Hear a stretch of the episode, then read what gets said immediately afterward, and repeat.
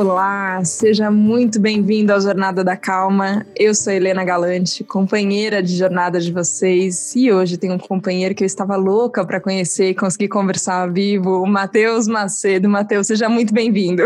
Muito obrigado, obrigado pelo convite. É um prazer e uma honra poder contribuir com um pouco de valor para a tua audiência hoje. Muito, muito valor. Eu vou dizer que o Matheus é um produtor de conteúdo assim, incansável. É, ele está à frente do Viva Veda, a gente vai falar muito de Ayurveda hoje, é, mas eu fiquei pensando, Matheus, só antes, assim, quando, quando eu vejo alguém tão dedicado, tão devoto a um conhecimento e a compartilhar conhecimento, eu falo assim, não é troco de nada que alguém chega nesse caminho. Tem, é, tem que ter um motivo muito forte que, que te levou para o Ayurveda e para o bem-estar e para a medicina integrativa. Tem isso vivo sempre no seu dia? Quando você acorda já começa fazendo live, entrevistando pessoas, conversando, escrevendo, fazendo vídeo, é, é tudo, gente. É, fica isso claro dentro de você, de por que, que você faz tudo isso? Sim, fica muito claro. É, a gente tem uma missão né, no Vida Veda. Então, o Vida Veda é uma empresa social, né? É, e a nossa missão, né, para dentro da equipe, a gente sempre fala e sempre se lembra disso, é exponencializar a qualidade de vida de todos os seres vivos. Então, eu acho que isso ficou marcado na minha na minha memória, na minha alma, porque desde pequenininho, primeira, as primeiras memórias que eu tenho, que eu nem sei se são minhas, sabe aquelas memórias tão antigas que você nem sabe se você que você tem ou se alguém te contou. Alguém te contou você e você assumiu. Exato. Então, a minha, das minhas primeiras memórias é as pessoas me perguntando o que, que eu queria ser quando crescer. E o meu pai, ele sempre me dizia, sempre que perguntavam para você o que, que você queria ser quando crescer, você dizia, eu quero ajudar as pessoas. Então a minha resposta era sempre uma resposta de querer ajudar, né, de alguma maneira. E o vida vida é isso, né? Eu uso um verbo que não existe em português, que é exponencializar, porque não é melhorar. Eu acho que a gente está numa, numa situação agora no mundo, no planeta, no Brasil, em Portugal, no mundo inteiro, que melhorar incrementalmente não é mais é uma velocidade adequada. Eu acho que a gente tem que exponencializar. E a gente tem ferramentas para exponencializar. Então, exponencializar, para o pessoal que está ouvindo a gente que não sabe, é quando você aumenta e o aumento, ele aumenta o aumento. Então, é uma velocidade de crescimento e de melhora que não segue um padrão de você fala para uma pessoa e ela fala para uma um de cada vez, né, digamos assim. Não é um paciente de cada vez na clínica, mas é quantidades cada vez maiores de pessoas que podem se beneficiar desse tipo de conteúdo. Então, todo dia que eu acordo, antes de começar nessa participação aqui no teu convite, antes de fazer qualquer palestra, qualquer workshop, qualquer live que eu faço, a minha oração interna é é que eu possa ser uma ferramenta de serviço para as pessoas que estão aqui hoje. Então, é o que eu estava pensando agora, quando a gente estava em silêncio antes de começar, eu estava pensando, cara, que eu possa ser uma ferramenta de serviço para as pessoas que estão ouvindo aqui a gente hoje. E é isso que me motiva todo dia. Eu me lembro disso quando eu acordo. eu estou todo arrepiado. Eu me lembro disso quando eu acordo, eu me lembro disso durante o dia, eu me lembro disso antes de dormir. Nossa, estou tão feliz de ouvir você falar disso, porque é engraçado. Quando a gente pensa em saúde, e eu acho que, mesmo quando a gente tenta olhar a saúde de uma maneira mais global, é, pensando em todos os componentes, às vezes a minha cabeça vai para um lugar muito autocentrado. Assim, sou eu comigo e uma coisinha aqui, eu tenho que resolver euzinha. E eu vou cuidar de mim agora. É, e, e claro que ok, passa por isso, tá tudo bem, não, não tem nada de errado. Mas a hora que você falou isso de serviço, eu fiquei pensando que saúde tem, tem uma coisa de é para todo mundo, é exponencial, é isso que você está falando. A gente vai ter que cuidar de todos, não, não vai dar para para deixar ninguém de fora desse serviço. Só que eu tenho a sensação, agora você me corrija se eu estou certa ou não, é, que uma medicina como a Ayurveda, por exemplo, fica com isso mais claro, talvez até do que a gente entende por médico é, aqui no Brasil, talvez, numa medicina tradicional. É, essa, essa noção de, de servir importante veio da Ayurveda ou veio de outros lugares, Matheus, na sua vida? Legal, eu acho, eu acho que veio de outros lugares, porque eu já tinha, eu acho essa perspectiva antes de eu ir para a Índia, né, e fazer a Ayurveda lá. É, eu não acho que ela é exclusividade, é uma perspectiva exclusiva do Ayurveda. Eu acho que eu conheço médicos modernos que tem essa perspectiva de serviço muito latente. É, se você for ver o juramento hipocrático, a base toda é essa, e eles falam isso até hoje nas faculdades de medicina, né? Então, você não pode maltratar os outros, você tem que servir, é uma, é uma profissão de serviço, né? A medicina. Qualquer profissão de saúde, eu acho. E eu acho, assim, de verdade, qualquer profissão. o que eu percebo, né, que a tua fala ela meio que engatilha aqui em mim é a sensação de dessas, dicotom, dessas falsas dicotomias, né, dessas falsas escolhas. Por exemplo, eu, eh, eu tenho que me preocupar só comigo ou eu posso me preocupar com o outro também? E a gente hoje parece que está numa, numa época de, muito, de escolhas, ah, que aparentemente são escolhas, mas que na verdade não são escolhas. Por que não os dois? E uhum. por que não o eu tá tão ligado com o outro que cuidar de mim é cuidar do outro também. E cuidar do outro é cuidar de mim também. Então, assim, onde é que está a fronteira do, do, que divide o ar que você respira do ar que eu respiro, entendeu? O planeta ele está girando e, invariavelmente, o ar que um chinês expirou lá em Pequim, daqui a pouco eu estou inspirando aqui em Portugal. A gente vive num sistema, num planetinha, que ele é um sistema relativamente fechado, né? Então, eu acho que é uma falsa dicotomia e que eu preciso cuidar de mim, sem dúvida nenhuma. Então, a caminhada da pessoa dentro da medicina, seja ela qual for, integrativa, ayurvédica, não importa, é um processo de autocuidado. Quando você pega um avião, a aeromoça ela fala, em caso de emergência, bota a máscara em todo mundo do avião? Não. Ela fala, em caso de emergência, bote a sua máscara primeiro. É, mas olha que lindo, Helena, como a gente tem que receber essa informação. Porque o ser humano, ele tem um impulso de ajudar natural. Quando você vê uma pessoa passando dificuldade, você tem um impulso de ajudar. A, a comissária lá de bordo, ela tem que dizer, bota sua máscara primeiro, pessoa que tem um impulso de ajudar todo mundo, porque senão é capaz de você ficar sem oxigênio no teu processo de ajudar os outros. Então, você não bota sua máscara e fica quieto, né? Você bota sua máscara para saber que você está bem, e a partir do momento que você está bem, que você tem a base da pirâmide de Maslow aí controlada dentro da sua vida, não acho que tem outra coisa na vida mais importante do que servir os outros. Então você primeiro cuida das suas necessidades básicas. Se eu estou passando fome, se eu não tenho onde dormir, é, é, óbvio que eu tenho que parar e dar uma olhada. Né? Se eu não tenho estabilidade mental, se a minha saúde está toda destruída, eu tenho que me cuidar primeiro. Né? Num relacionamento, por exemplo, você imagina que a gente fosse casado e a culpa de tudo é da Helena, né? Todos os problemas de relacionamento, a Helena não faz isso, a Helena não faz aquilo, a Helena não faz aquilo outro. De repente eu precisaria parar eu fazer análise, fazer arrumar um psicólogo, sei lá, para entender que, cara, não, eu tenho 50% da responsabilidade desse relacionamento também. E uma vez que eu esteja bem, cara, eu posso servir a Helena de alguma maneira também. Então eu acho que viver para mim é servir, não tem outra coisa. Nossa, é muito legal o que você está falando. É, e eu penso, inclusive, que eu queria dar uma atualizada. Sabe no checklist que a gente faz? Ah, eu estou bem. E acho que a pirâmide de Maslow ajuda, né? Assim, eu tô com fome, tô com sono, tô, o que que tá acontecendo? É, só que às vezes eu penso que tem mais coisas, e você citou ali no meio, assim, ah, como é que estão os meus pensamentos, o que que, que, que eu tô sentindo? É, como, como você faz esse, esse trabalho de autopercepção, assim, de como é que eu tô? É, tem coisas que ficam na sua cabeça, assim, tem essa, essa imagem do checklist que eu fiz, ou não é exatamente assim que você faz para saber como é que você tá? Como é que a gente diz se a gente tá bem ou se a gente não tá bem?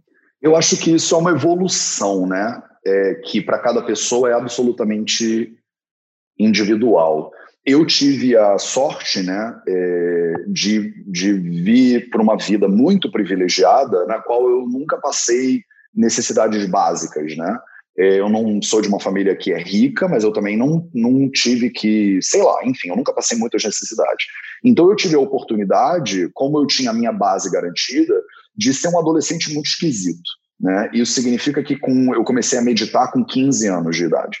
E aí eu fiz um meu primeiro retiro de meditação de 10 dias em silêncio com 18 anos.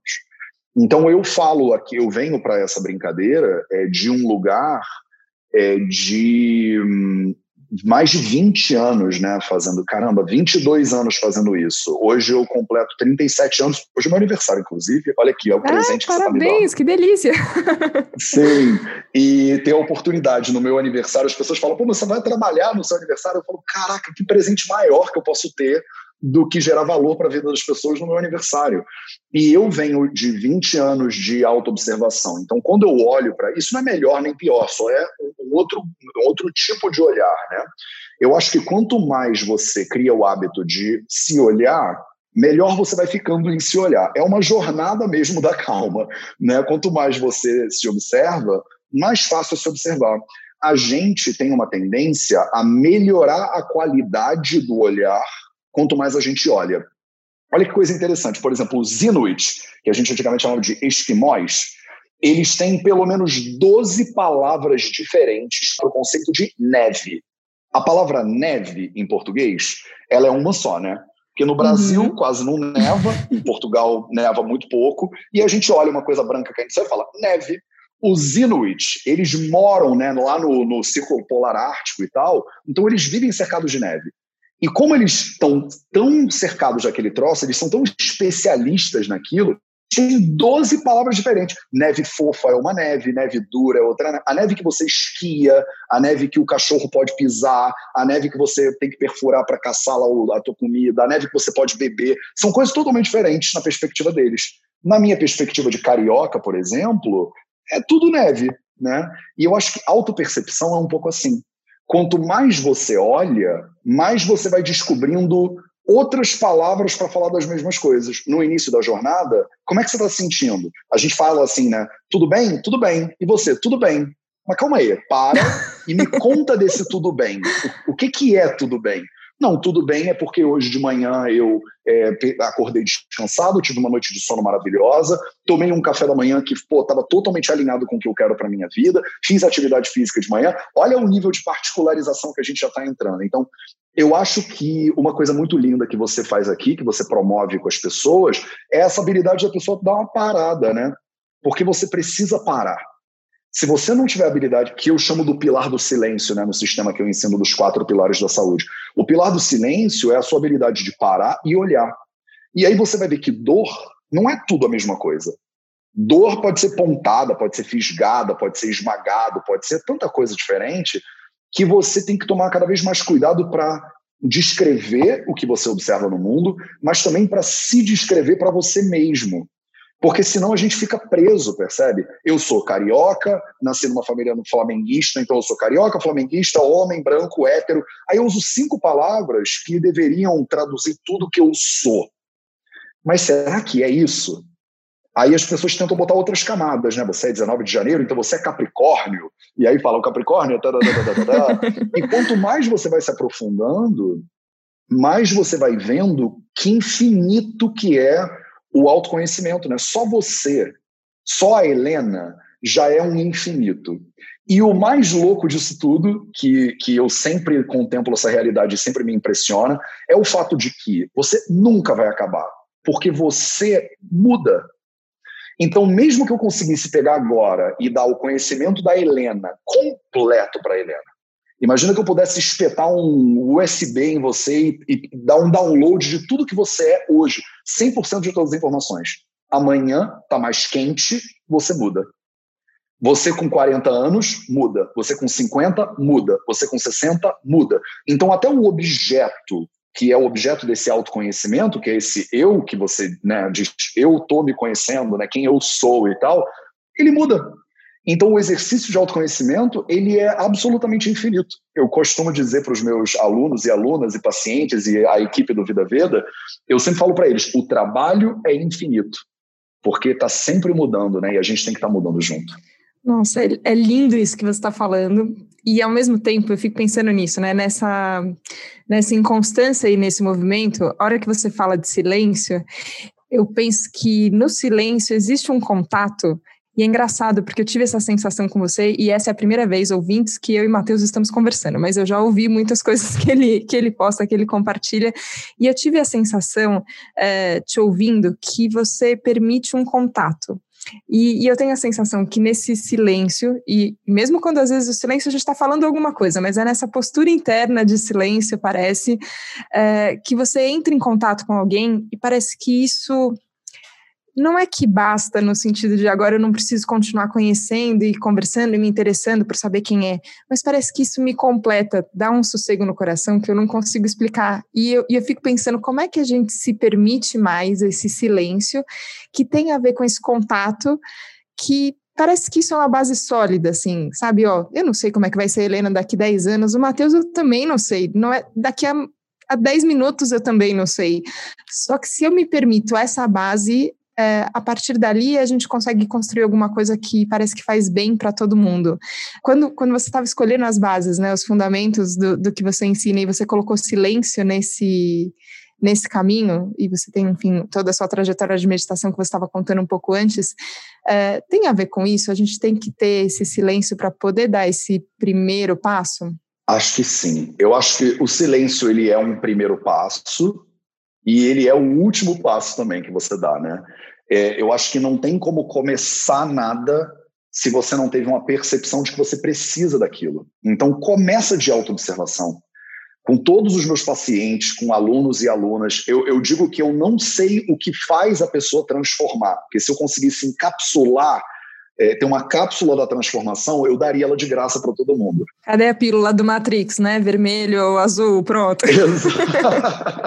Exato. Se eu pudesse dar essa pílula aí para as pessoas, eu daria, mas eu acho, eu não sei qual é a pílula, então não tenho a menor ideia, mas o que eu sei é que começa de uma vontade de transformar, a pessoa decidiu que chega, tipo, eu não quero ter a vida que eu tenho agora. E tem gente que está feliz com a vida que tem, maravilhoso, e espero que continue feliz para sempre. Mas tem gente que chegou num ponto de meio que basta. Eu não quero continuar mais onde eu tô. Se eu não quero continuar onde eu tô, eu tenho que sair daqui, eu tenho que ir para outro lugar. Então esse movimento de é quase como se fosse um desconfortozinho, né, de que move a pessoa em outras direções, ele vem do silêncio. Ele vem da habilidade da pessoa parar um pouquinho e respirar fundo.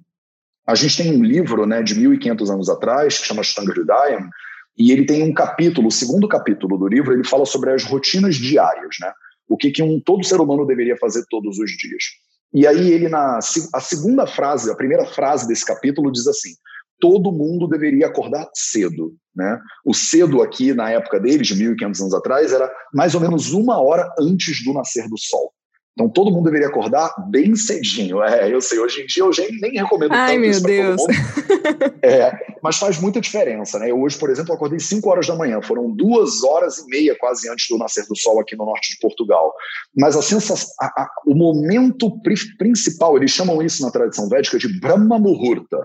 O Muhurta é um espaço de tempo de uns 45, 48 minutos de Brahma, do universo. É o horário mais importante do mundo, nas maioria, na maioria das tradições meditativas, se você for fazer vipassana, se você for zen budista, quatro e meia da manhã, cinco e meia da manhã é o horário que eles chamam de Brahma Muhurta, é a hora do, do universo. Eles dizem é o ponto mais profundo da noite antes de começar o dia a despertar. É o momento de maior calmaria que existe, onde está meio que está todo mundo dormindo.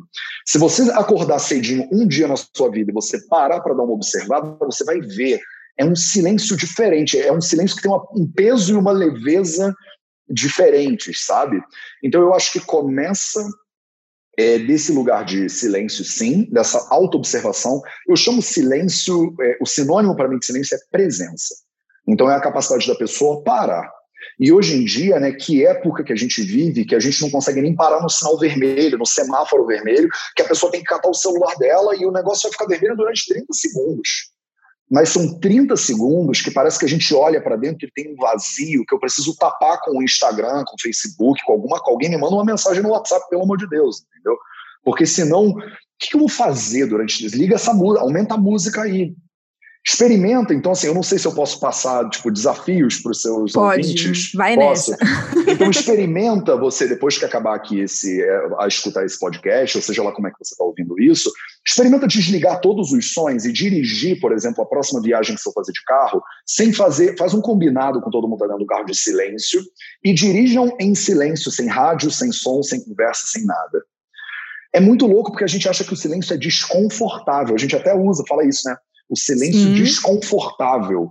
Constrangedora. Constrangedora é uma palavra que a gente usa também. Mas você não está fazendo nada. Por que, que não fazer nada é tão difícil, né? Por que, que meditar, que é não fazer nada, digamos assim, é tão. Você não está tendo que pregar um prego na parede, você não tem que construir uma casa. O que, que é difícil? Fazer cálculos matemáticos, fazer uma derivada, uma integral é difícil. Você lê o código civil, se você é advogado, de repente é difícil não faz isso, não lê o Código Civil, não faz derivada integral, não constrói uma casa, não prega um prego. Fica sentado no não estou fazendo nada.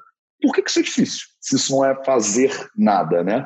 E, ao mesmo tempo, é dos maiores desafios que a gente pode dar para o ser humano. Fique em silêncio durante cinco minutos. As pessoas ficam, mas Mateus, como eu consigo fazer isso? Mas é muito difícil. Mas eu já fiquei nervoso. Mas minha cabeça ficou doida. Mas eu queria pular pela janela. Você fala, calma. Nossa. O que está acontecendo? Entendeu? Porque o silêncio, ele só traz à superfície o que já estava aí. A cabeça não ficou louca quando você silenciou. Ela já estava louca e você não estava percebendo. Então, é como se você estivesse num relacionamento que não está legal e você finge que ele está legal para não parar para olhar. Ou como eu tenho paciente que fala assim, Matheus, eu não vou no médico não, porque vai me que ele me diagnostica com alguma coisa. Melhor não eu saber. Falo, Exato, assim, mas né? presta atenção, você não fica doente a partir do diagnóstico. Você já está doente.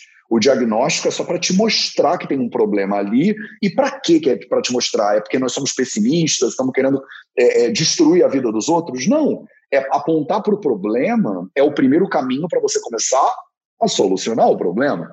Então, você fingir que quando você não vai ao médico, você não tem diagnóstico de nada, você deixa aquele câncer ali, de repente, multiplicando em silêncio, até que pode ser que seja tarde demais. Você não olhar para o seu relacionamento e ver que tem problemas ali para trabalhar, e eu acho que essa coisa do ficar trancado em casa levou muitas pessoas, meio que obrigou né, muitas pessoas, de certa forma, a parar para dar uma olhada. Eu acho que esse podcast aqui é muito atual nesse, nesse sentido, né? A gente, se você ou está numa jornada de calma nesse momento, é esse ano que a gente está vivendo, ou você está numa jornada de sofrimento muito profundo. E outras duas questões que eu acho que são muito importantes que vêm à tona quando você me fala dessa coisa, né? O primeiro passo ao silêncio. São dois exercícios que eu mesmo faço e que, de novo, vou trazer aqui para a tua audiência se eles acharem que pode ser de valor para a vida deles. O primeiro é uma contemplação da conexão. Contemplação da conexão é o seguinte: é você simplesmente sentar aí onde você está e você parar para entender como tudo que está em volta de você veio de algum outro lugar que provavelmente não foi você que fez. Eu tô com, por exemplo, é, estou usando uma mesa que é feita de madeira e essa madeira ela era parte de uma árvore que eu não tenho a menor ideia onde ela estava mas de repente ela estava em algum lugar aqui em Portugal, essa árvore. Alguém foi lá e cortou a árvore. Essa pessoa que cortou a árvore, ele teve que preparar a madeira para construir uma mesa, que foi vendida por um cara, um lojista, e eu fui lá e comprei. Olha que cadeia de causas e consequências interessantes que tem só no fato de que eu tenho uma mesa. Eu posso parar e olhar para o meu computador e fazer isso, para o fone de ouvido e fazer isso, para tudo que tem à minha volta, da minha xícara de chá até o, as folhinhas que tem dentro do chá foram plantadas por uma pessoa, colhidas por uma pessoa, empacotadas por uma pessoa, vendidas numa lojinha. Então, assim, quem sou eu separado disso tudo? Quando eu contemplo o quanto a minha vida é conectada por outras vidas, e aí você pode expandir isso para somos 8, 9 bilhões de seres humanos no planeta, todos respirando o mesmo ar. O ar que a pessoa expira em Pequim, como eu falei, eu acabo inspirando alguma hora. Pode não ser hoje, pode não ser amanhã, mas eu vou viver 80 anos. Em 80 anos, eu vou inspirar o ar que a pessoa que tem, tem uma posição política oposta à minha expirou, que uma pessoa que eu nem gosto tanto também expirou, pessoas que eu amo de paixão a, a cantora que eu mais admiro no mundo também. Se você é fã da, sei lá, Taylor Swift ou da Anitta, não importa. Elas respiram o mesmo ar que você está respirando aí agora, entendeu? Então existe uma conexão absolutamente é, é, inescapável na vida humana. A camisa que eu estou usando saiu do algodão, eu acho que vocês já entenderam. Só isso, as pessoas podem parar e fazer, tipo, cinco minutinhos disso. Contempla tudo que tem à tua volta, da tinta da parede, o prédio que você mora, os móveis, a sua comida, ela é plantada por um ser humano, posta numa terra que você não conhece, nem controla, nem sabe direito de onde veio. Então, essa é a primeira dica que eu dou. Você fazer um pequeno momento de contemplação da conexão. E aí, dentro desse, dessa compreensão de conexão, tenta ver o quão separada você realmente está das outras pessoas, entendeu? O quão independente a gente realmente é dos outros. Se eu parar de falar, ah, Matheus, mas eu planto a minha própria comida. Mas você planta, você faz a terra. Você que faz a luz do sol. É você que faz a água. Não é. Então você é um beneficiário de uma sabedoria que começou muito antes de você existir e vai continuar existindo muito depois de você partir, que vai ser daqui a cinco segundos, diga-se de passagem. E a segunda contemplação que eu convido as pessoas é um exercício que eu faço todo dia, por exemplo, quando eu sento para meditar de manhã. Eu dou cinco abraços né, de manhã. Então eu estou meditando e eu escolho cinco pessoas naquele dia que eu vou desejar que elas sejam felizes e que tudo de bom aconteça na vida delas. E eu, dentro do meu campo mental, eu não faço isso fisicamente, muito menos em tempos de pandemia, mas dentro do meu campo mental, eu vou lá e eu dou um abraço naquelas cinco pessoas. E eu, eu vou aos pouquinhos. Eu começo, por exemplo, com a minha mãe, Dona Cristiane Alves, que é uma das pessoas mais importantes da minha vida. Não preciso nem explicar o porquê, né? Estou aqui graças à benesse dela de me trazer para o planeta junto lá em colaboração com meu pai. Então, eu dou um abraço na minha mãe, por exemplo, de manhã, e eu agradeço muito. Cara, obrigado, eu só estou aqui graças a você, e eu espero que você seja muito feliz e que a sua vida seja repleta de alegrias. E eu desejo coisas boas para ela durante, é, sei lá, 10 segundos, não é muito. Tá vendo? Eu falei aqui, 10 segundinhos já acabou. E aí eu pego outra pessoa que eu trabalho junto, uma pessoa da minha equipe, eu dou um abraço nela e falo, cara, espero que seu dia seja maravilhoso, que tudo de bom aconteça. E aí o jogo começa a ficar complicado. Porque eu pego uma pessoa que é neutra para mim de repente o garçom do restaurante onde eu almocei ontem, eu falo, pô, vou lá e dou um abraço ao garçom e falo, cara, eu não te conheço não, mas eu espero que a sua vida seja muito incrível. E as duas últimas pessoas são pessoas que estão atravessadas na minha garganta. São pessoas que fizeram alguma coisa que eu não gosto, que têm uma opinião diferente da minha, que me mandaram uma mensagem grosseira, um hater que mandou um comentário no meu vídeo no YouTube, não sei o que lá. Eu pego ele, sento ele na minha frente e falo assim: eu não sei se você está sofrendo, se você é feliz, eu não sei quem você é mas você e eu estamos muito interligados. A gente está na mesma casa. Então eu dou um abraço nessa pessoa e eu desejo que ela seja muito feliz e que ela tenha tudo que ela precisa para ter uma vida plena. E esse exercício, Helena, o final dele, ele é absolutamente transformador para a perspectiva humana. E normalmente, quando quem faz a academia da galera que está ouvindo a gente sabe isso. As últimas repetições são as mais importantes, são as mais difíceis mas são as mais importantes. O teu treinador ele pede para você fazer 10 repetições, mas é, a, é na décima que a musculatura cansa de verdade.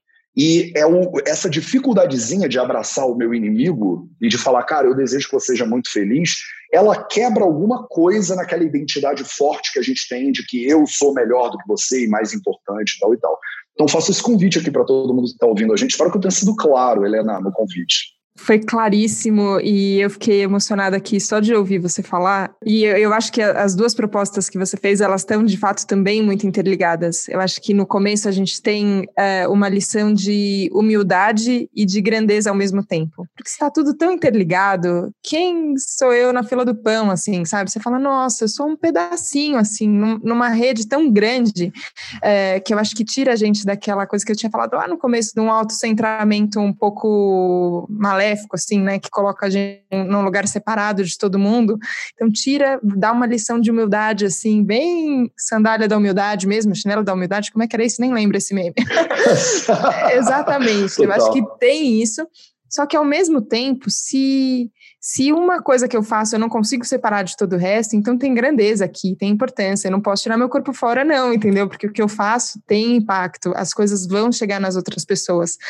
É, e a hora que a gente coloca isso junto com esse exercício do, do abraço que você falou, que, que vai desde a gratidão para todas as pessoas que cruzam o nosso caminho, até as pessoas que a gente acha que são nossos inimigos, né? Porque a hora que você consegue dar um abraço também, e é isso, é aquele décimo, é aquela décima repetição que você acha que você não vai conseguir, mas você consegue. E você fala, nossa, eu consegui, não sabia. A hora que a gente consegue passar essa barreira do não gosto, não quero, torço o nariz, você fala, cara, eu quero que você seja feliz, eu quero mesmo, porque é bom para todo mundo. Se você for feliz, eu fico mais feliz. É, é tem, tem uma unidade reconhecida entre nós que é, é, nossa, eu acho que isso é o mais importante que a gente pode fazer, assim. Só que eu gostei do jeito que você falou, assim, ó, porque às vezes a gente deixa é, a coisa meio no ar, assim. Tem que amar todas as pessoas, por exemplo. Eu acredito nisso. Só que dá para fazer essa frase virar um grande é, eu quero a paz mundial de Misa, assim, sabe? Ah, só que vazio. Vazio, né? É, Fica só que, vazio. Caramba, ama, ama essa aí. pessoa, coloca ela aqui na sua mente, fala, é, é com essa pessoa. Agora é o Mateus. Não sei, eu quero conhecer o Mateus, eu quero gostar do Mateus, eu quero entender o Mateus. Por quê? Porque ele está na minha frente agora. E quem vai estar tá na minha frente depois é com essa pessoa agora, assim, sabe? Eu acho que tem um um constante de, de transformação, de mudança, como você tinha falado antes, e de conexão. Eu tô, eu tô encantada, Matheus. Realmente, é, eu acho que é. Ai, que bom, é uma honra, Helena. E eu, eu acho que isso é que você estava comentando que dá para ver quando a gente faz live né, no Vida Veda. Porque é, eu tô na frente daquelas centenas de pessoas ali, quando eu estou dando uma palestra, alguma coisa, e como eu exercito isso todo dia, a sensação ela fica muito clara de que todo mundo ali está junto nessa jornada, entendeu? Mesmo o hater, entendeu? Está todo mundo grudado. A gente está no, a gente tá no mesmo apartamento na quarentena, todo mundo junto, não tem para onde fugir ainda. Daqui a pouco o Elon Musk, esses caras inventam um jeito de sair do planeta, mas agora não tem para onde ir. Então, assim, tudo que você faz impacta tudo que eu faço também. Então, eu, por que, que é do meu interesse que você seja feliz? Nem é uma coisa, ah, porque você é altruí, porque você é o Dalai Lama. Não é isso. É do meu interesse que você seja feliz. Que o meu inimigo seja feliz, é do meu interesse, porque eu não quero ter inimigos. O que, que eu ganho com esse negócio, entendeu? Eu não sei se você já ouviu falar nisso, mas é um ditado muito comum: é que não tem vencedores numa guerra. Todo mundo perde no final. Porque mesmo o cara que ganhou, ele também está destruído. Tem vidas que foram perdidas, tem famílias que foram desestabelecidas ali, entendeu? Então, a solução da guerra, ela é ruim para os dois lados. Ela não é boa para ninguém, percebe? E eu acho que uma vez que você começa a contemplar isso durante tempo suficiente, fica é, segundo a natureza, entra no teu sangue, não tem para onde fugir, percebe? Matheus, eu estou muito feliz porque quando eu tinha pensado e tinha começado a seguir o Viva Veda, é, eu falei, nossa, tem tanta coisa técnica para perguntar, tantas coisas de Ayurveda, será que eu tenho que descobrir meu dosha? Será que eu tenho que passar um raspador de língua de cobre? eu tenho que comer limão ou açafrão? pensei, falei, nossa, mas a hora que a gente entra em contato com alguém, você fala, nossa, tem tanto para te conhecer que, que tá tudo bem. Todas as questões técnicas e os conhecimentos estão lá e eu acho que os ouvintes podem ir atrás e, claro, procurar. É, mas uh, as pessoas e a presença das pessoas não tem nada mais importante que isso. A gente já está chegando no fim aqui do Jornada, queria agradecer muito a sua presença, mas vamos fazer o serviço final, porque a partir do dia 25 de janeiro tem congresso e vai ser aberto para todo mundo. Conta, convida todo mundo para participar. Convido, convido. Então é isso. Eu faço aqui um convite para vocês para participar do Congresso Vida Veda de Medicina Integrativa. A gente chama ele carinhosamente de Convida.